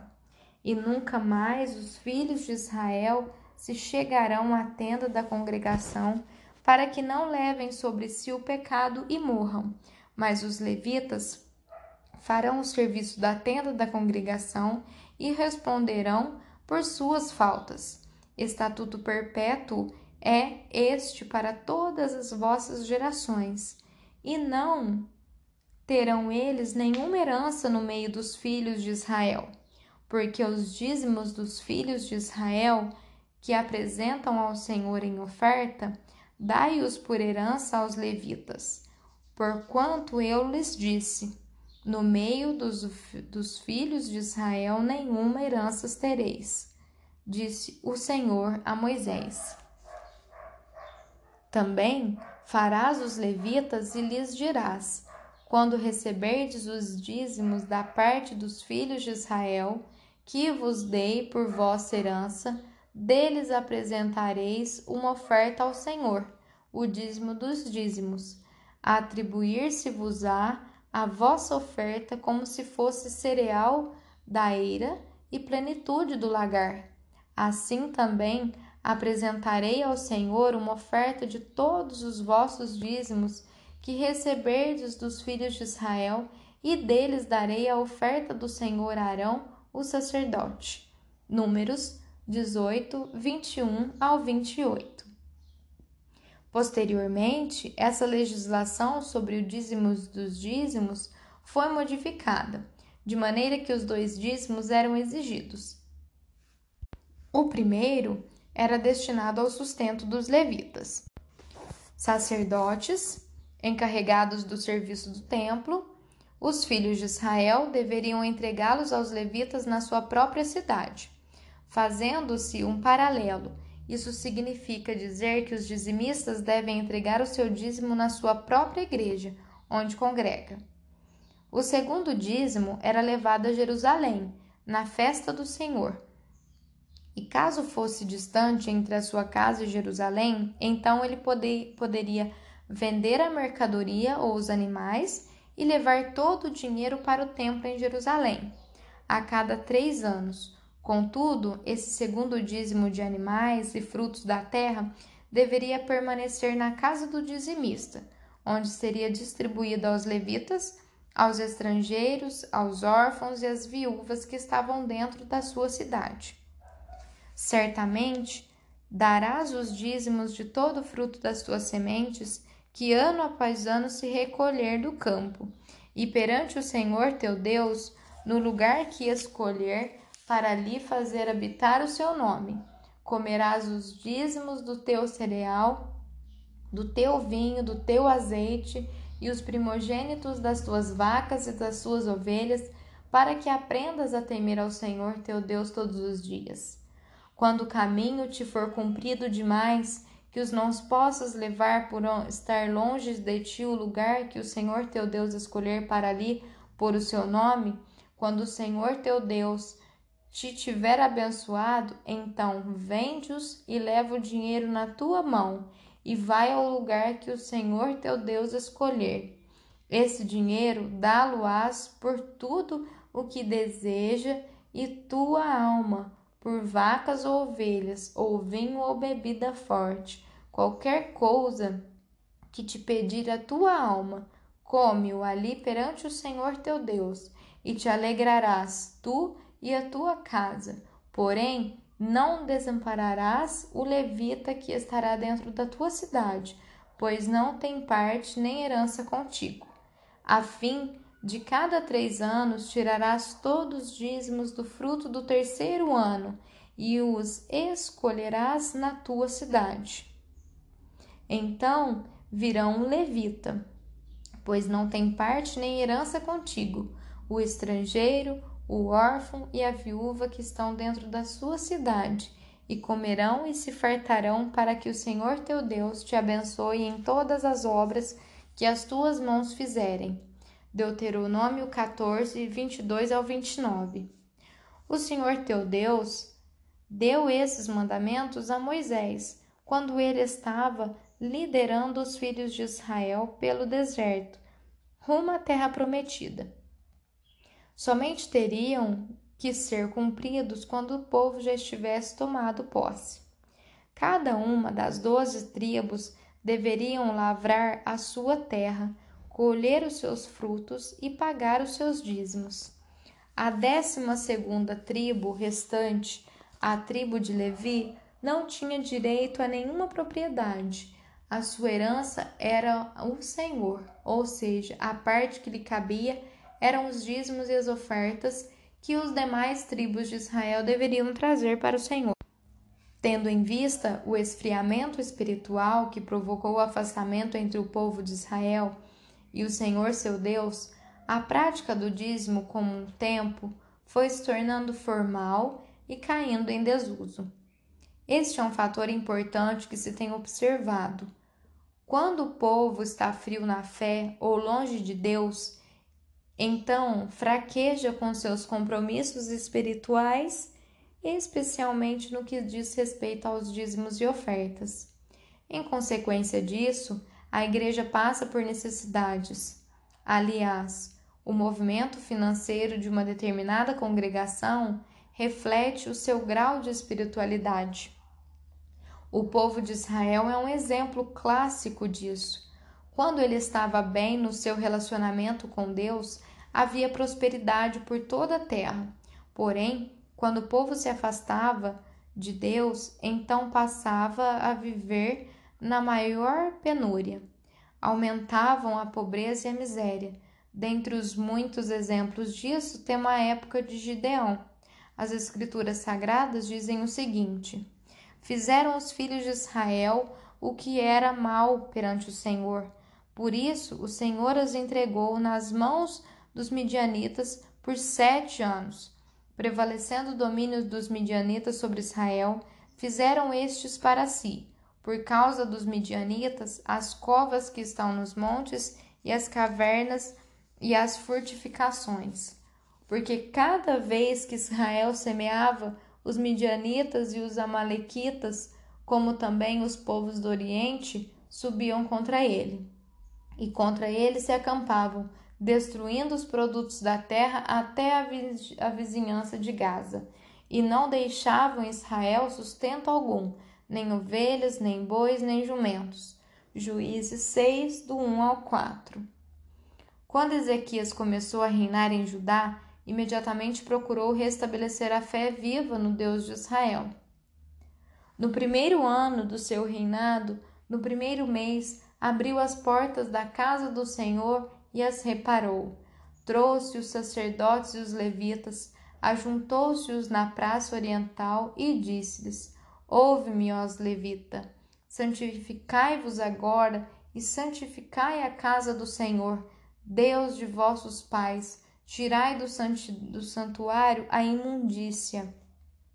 Porque nossos pais prevaricaram e fizeram o que era mal perante o Senhor nosso Deus, e o deixaram, desviaram o seu rosto do tabernáculo do Senhor e lhe voltaram as costas. Também fecharam as portas do portício, apagaram as lâmpadas, não queimaram incenso, nem ofereceram holocaustos nos santuários ao Deus de Israel. Pelo que veio grande ira do Senhor sobre Judá e Jerusalém, e os entregou ao terror, ao espanto e aos assobios, como vós o estáis vendo com os próprios olhos. Porque eis que vossos pais caíram à espada, e por isso vossos filhos, vossas filhas e mulheres estiveram em cativeiro.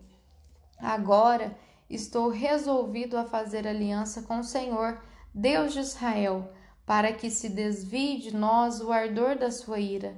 Filhos meus, não sejais negligentes, pois o Senhor vos escolheu para estardes diante dele para o servirdes, para serdes seus ministros e queimardes incenso. Segunda Crônicas 28, 29, 3 ao 11.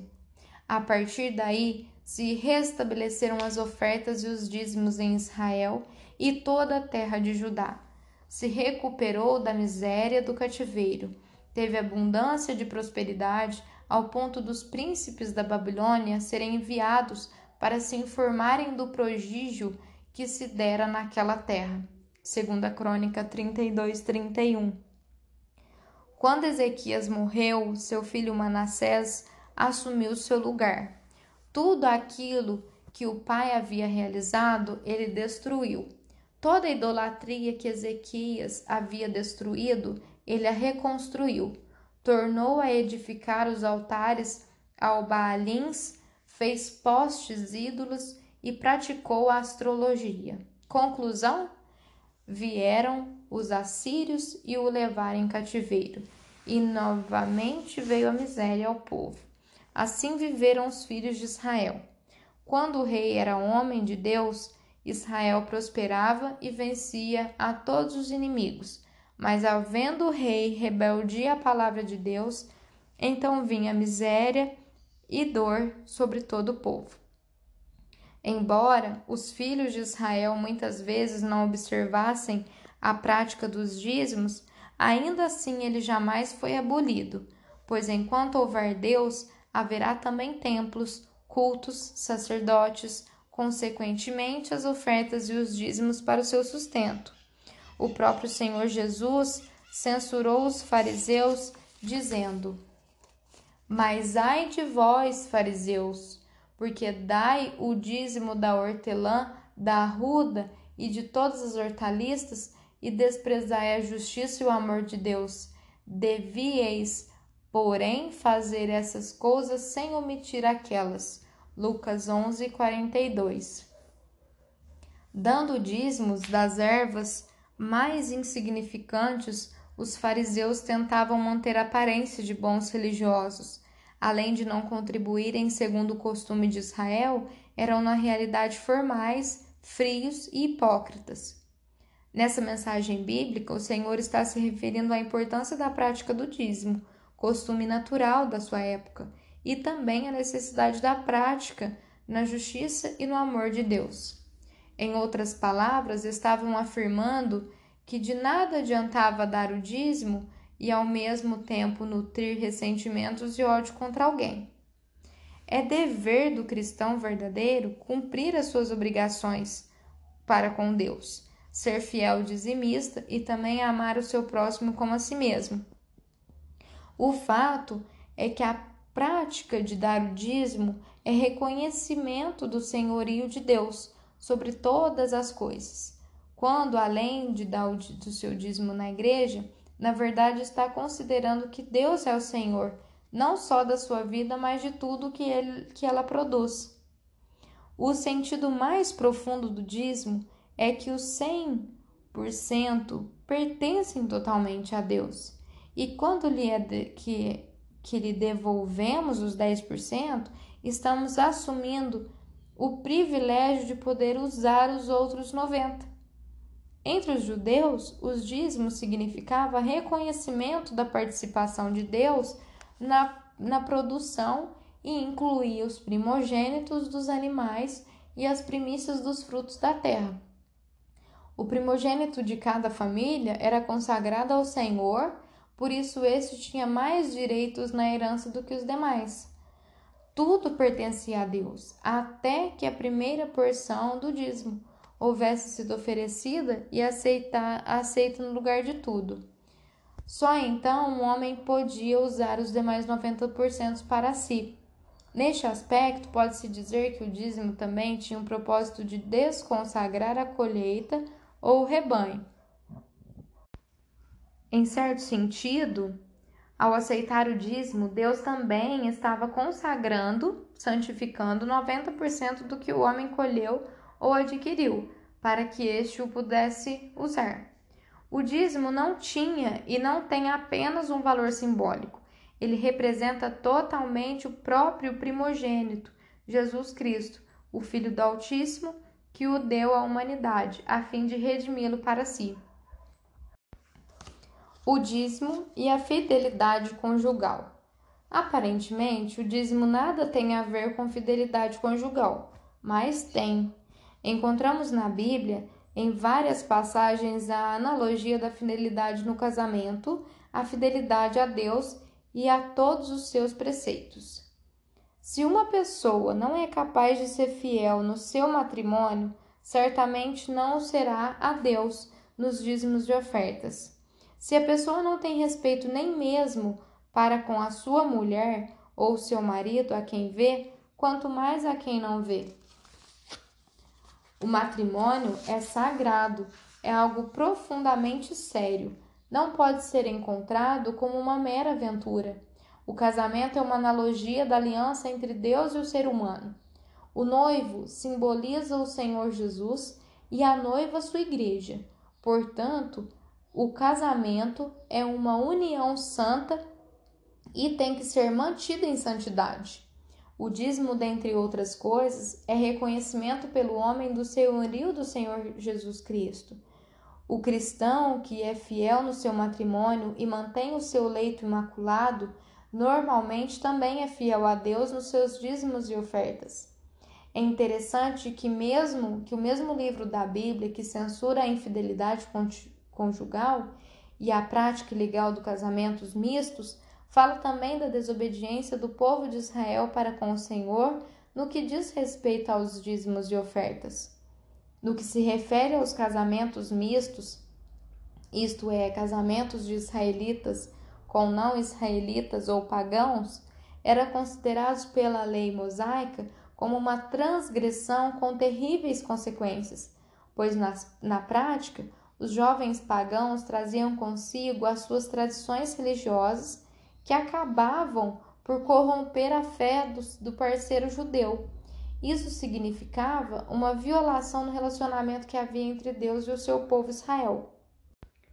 Não podemos esquecer que toda a glória do rei Salomão, bem como do povo de Israel, foi arrastada pela miséria, pela fome e pela dor, simplesmente porque ele se prostituiu com os deuses de suas mulheres pagãs. A glória de Israel, como Estado e nação de Deus, nunca mais foi a mesma depois de sua queda. É justificada a exigência da lei de Moisés que proibiu o casamento com pessoas pagãs. O profeta Malaquias adverte o povo de Judá e de Israel contra a infidelidade conjugal, que nada mais é do que uma semelhança da infidelidade para com o Senhor Deus de Israel quando assim se refere. Não temos nós todos o mesmo Pai? Não nos criou o mesmo Deus? Por que seremos desleais uns para com os outros, profanando a aliança de nossos pais? Judá tem sido desleal e a abominação se tem cometido em Israel e em Jerusalém, porque Judá profanou o santuário do Senhor, o qual ele ama, e se casou com a adoradora de deuses estranhos. O Senhor eliminará das tendas de Jacó o homem que fizer tal, seja quem for, e o que apresenta ofertas ao Senhor dos Exércitos. Ainda fazeis istos. Cobris o altar do Senhor de lágrimas, de choro e de gemidos, de sorte que ele já não olha para a oferta, nem a aceita com prazer da vossa mão. E perguntais: Por quê? Porque o Senhor foi testemunha da aliança entre ti e a mulher da tua mocidade, com a qual tu foste desleal, sendo ela a tua companheira e a tua aliança. Malaquias 2, 10 ao 14. Ninguém com o resto de bom senso faria, mas que fez um patriarca? Buscava descendência prometida por Deus? Portanto, cuidai de vós mesmos, e ninguém seja infiel para com a mulher da sua mocidade porque o Senhor Deus de Israel diz que odeia o repúdio e também aquele que cobre de violência as suas vestes, diz o Senhor dos Exércitos. Portanto, cuidai de vós mesmos e não sejais infiéis. Malaquias 2, 15 ao 16. Ainda com respeito ao casamento misto, o apóstolo Paulo orienta os convertidos ao Senhor Jesus em Corinto, dizendo: Não vos ponhais em julgo desigual com incrédulos, porquanto que sociedade pode haver entre a justiça e a iniquidade? Ou que comunhão da luz com as trevas? Que harmonia entre Cristo e o maligno? Ou que união do crente com o incrédulo? Que ligação há entre o santuário de Deus e os ídolos? Porque nós somos santuário de Deus vivente, como ele próprio disse: Habitarei e andarei entre eles, serei o seu Deus, e eles serão o meu povo. Por isso, retirai-vos do meio deles, separai-vos, diz o Senhor, não toqueis em coisa impura, e eu vos receberei Serei vosso pai, e vos serei para mim filhos e filhas, diz o Senhor Todo-Poderoso. Tendo, pois, ó amado, tais promessas, purifiquemo-nos de toda impureza tanto da carne como do espírito, aperfeiçoando a vossa santidade no temor de Deus. 2 Coríntios 6, 14 e 7, 1. Muitas pessoas convertidas ontem estão gemendo hoje porque não deram importância a esse conselho do Espírito Santo. Casaram-se com pessoas incrédulas ou supostamente convertidas na esperança de um belo dia poderem trazê-la para o Senhor Jesus. Mas hoje, passados alguns anos, aquela união que devia ser uma bênção se transformou em uma maldição. Isso sem falar daqueles que eram de Deus, mas que acabaram por se corromper e seguiram as tradições dos seus parceiros incrédulos.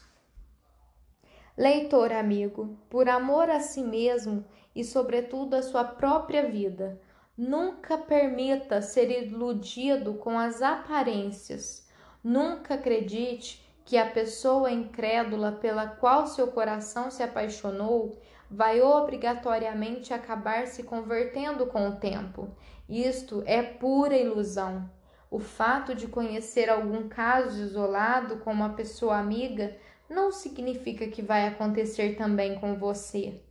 Por isso, é melhor não arriscar pois ao final das contas é a sua salvação que está em jogo.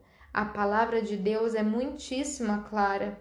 Não vos ponhais em julgo desigual com os incrédulos, que harmonia entre Cristo e o maligno, ou que união do crente com o incrédulo. 2 Coríntios 6, 14 e 15. Nunca se esqueça que qualquer sacrifício é mínimo diante de Deus, que faz por vós o supremo sacrifício, entregando seu próprio Filho, o Senhor Jesus, para morrer em nosso lugar, garantindo-nos assim todas as bênçãos celestiais.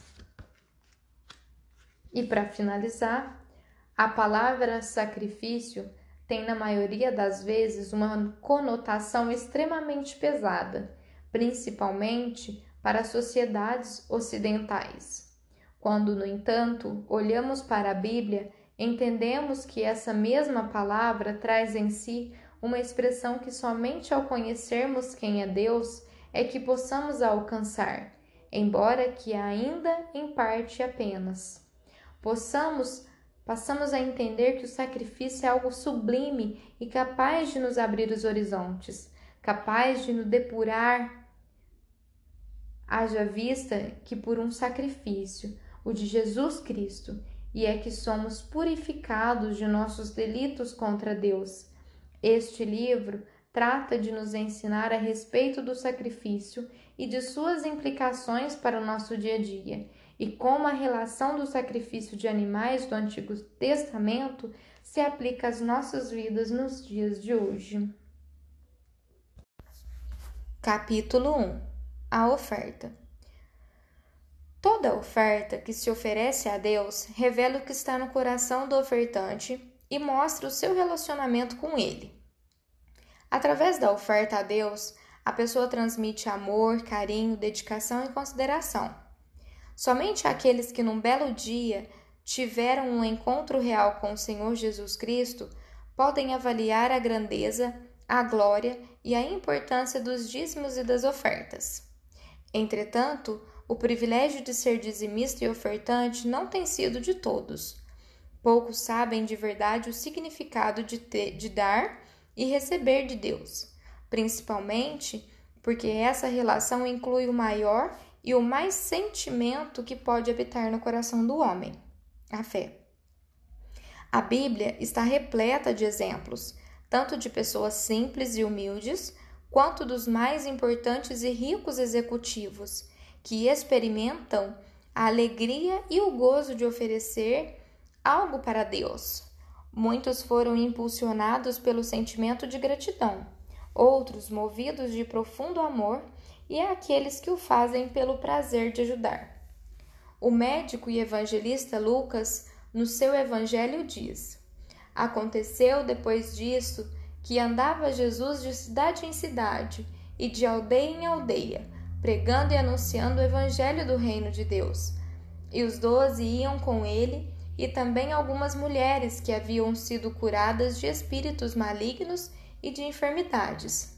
Maria, chamada Madalena, da qual saíram sete demônios, e de Joana, mulher de Cusa, procurador de Herodes, Susana e muitas outras as quais prestavam assistência com seus bens.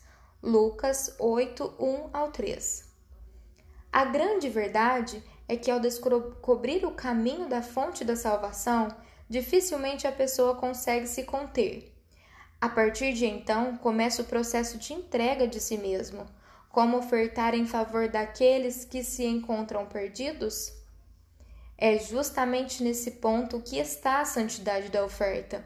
Ainda que existam muitos tipos de ofertas, todos têm apenas um só sentido representar a oferta de Deus para a salvação da humanidade. Sim, a oferta representa o Senhor Jesus Cristo. Daí a razão de ser tão santa e sagrada quanto a própria palavra de Deus. Aqueles que veem as doações das ofertas com os maus olhos, ou seja, do ponto de vista meramente mercadológico, principalmente do lado da igreja, também tem dificuldades para compreender a razão da vinda do Filho de Deus ao mundo. Ora, se não tem sensibilidade para compreender a maior oferta de todos os tempos, quanto mais para compreender a oferta cristã.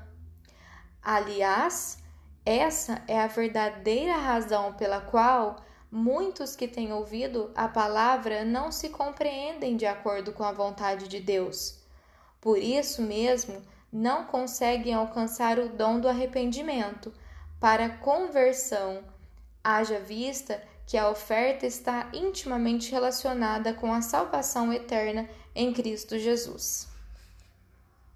A origem da oferta.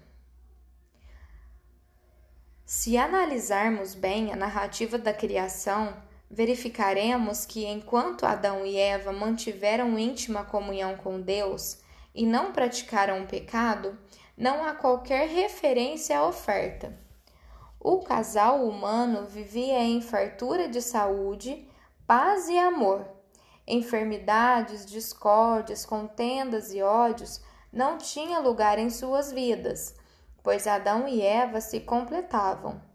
Tinham fartura de comida, pois do solo fez o Senhor Deus brotar toda sorte de árvores agradáveis à vistas e boas para alimento. Gênesis 2, 10.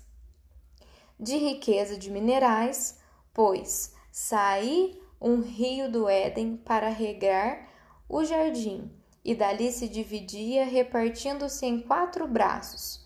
O primeiro chama-se Pison, é o que rodeia a terra de Avilá, onde há ouro. O ouro desta terra é bom. Também se encontram lá o, o bedélio e a pedra ônix. Gênesis 2, 11 12. Enfim, tinha abundância de tudo, especialmente da presença de Deus, que era o mais importante. Em tudo havia prazer, pois ao final das contas, a palavra Éden significa prazer ou deleite. É interessante perceber que não se fala de ofertas antes do pecado, nem de leis, altares ou sacerdotes. De acordo com a Bíblia, quando o homem quebrou o seu relacionamento com Deus pela rebelião e desobediência à sua santa palavra, o Senhor Deus instituiu o sacrifício animal como sendo o único meio de substituir o pecado e assim permiti-lo entrar em sua presença. A morte do animal significava a morte do pecado da pessoa que o oferecesse a Deus.